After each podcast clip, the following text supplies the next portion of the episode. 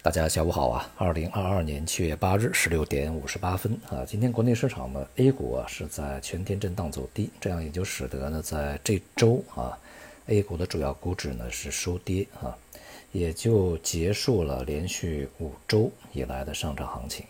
那么由于呢，当前这个市场呢是处于一个相对比较敏感的啊和关键的一些压力水平之下。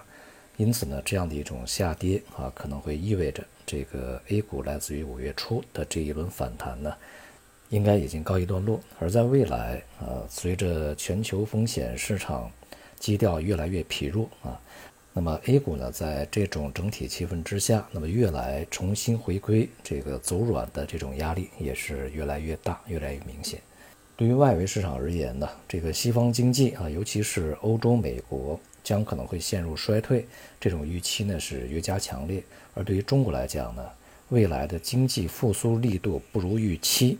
不如2020年这样的一个现象，可能会越来越明确啊。这样也就使得呢市场啊对于之前的预期要进行修正。换句话说呢，也就是啊在之前市场的反弹啊是建立在经济会迅速的恢复，财政货币政策会更加积极这个基础之上啊。那么，如果我们在未来看到的现实情况与这种预期，呃，不相符啊，哪怕呢只是不及预期，恐怕呢都会导致啊市场的一个重新计算它的一个合理估值啊，也就是目前嘛啊是超预期的反应。那么未来呢就会反映客观事实。就三季度而言呢，一方面呢疫情还是有很多反复啊，还有一些新的这个病毒株出现。所以呢，整个经济恢复恐怕也会在过程中受到一些干扰。而另外一方面呢，财政和货币政策呀施展的这种空间啊力度呢也是有限的。而这个在当前呢市场流动性啊相当充裕的情况下呢，货币政策也难有作为。而财政政策呢本身在去实施过程中呢也受到了一些条件的限制啊。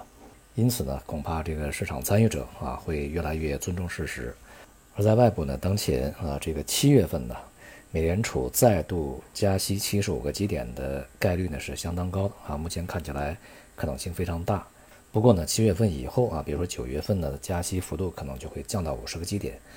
但是呢，年底啊到三点五这样的一个目标水平啊，目前看起来还是一个大概率事件啊。因此呢，整个的无论是政策也好，通胀也好，经济也好，它的状况呢都没有任何改变啊。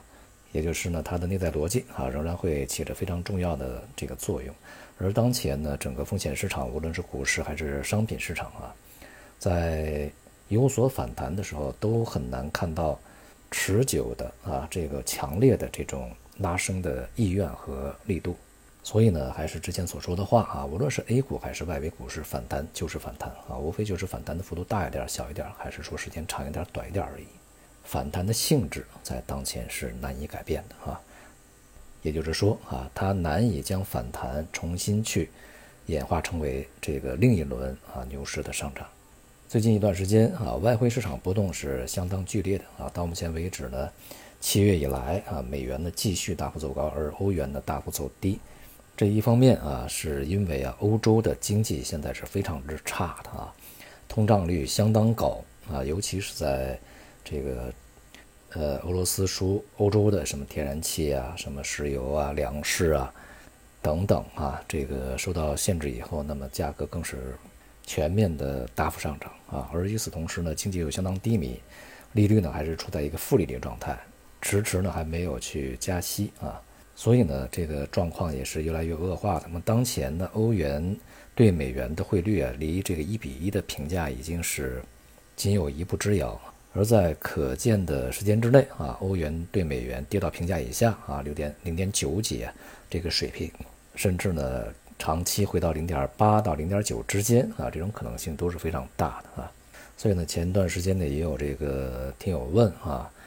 在未来呢需要去购汇啊，购买一些欧元呢，或者是结汇啊，这个把美元换成人民币，那么究竟什么样的水平比较合适啊？就中长期的角度来看啊，这个欧元对美元以及人民币对美元都还没有跌到它合理的目标水平，还有一定的空间啊。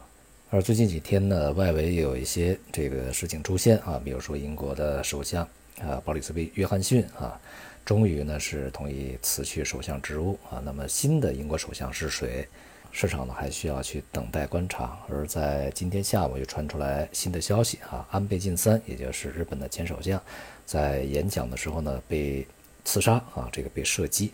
一度呢是心脏骤停啊，现在还是处在一个生命垂危的状态。那么这些事情啊，在现实的市场里面啊，应该不会有特别大的一些这个冲击，对于市场而言啊，但是呢，也足以看出来，这个世界真的是挺乱的。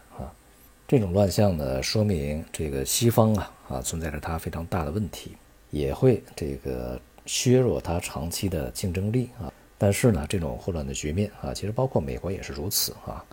也会对全球的经济啊带来。不小的干扰作用啊，这是一个现实问题。好，总之啊，风险市场现在的风险偏好啊持续在下降，而这个时候我们应该做的啊，就不是去大胆冒险了，而是要去避险啊。好，今天就到这里，谢谢大家。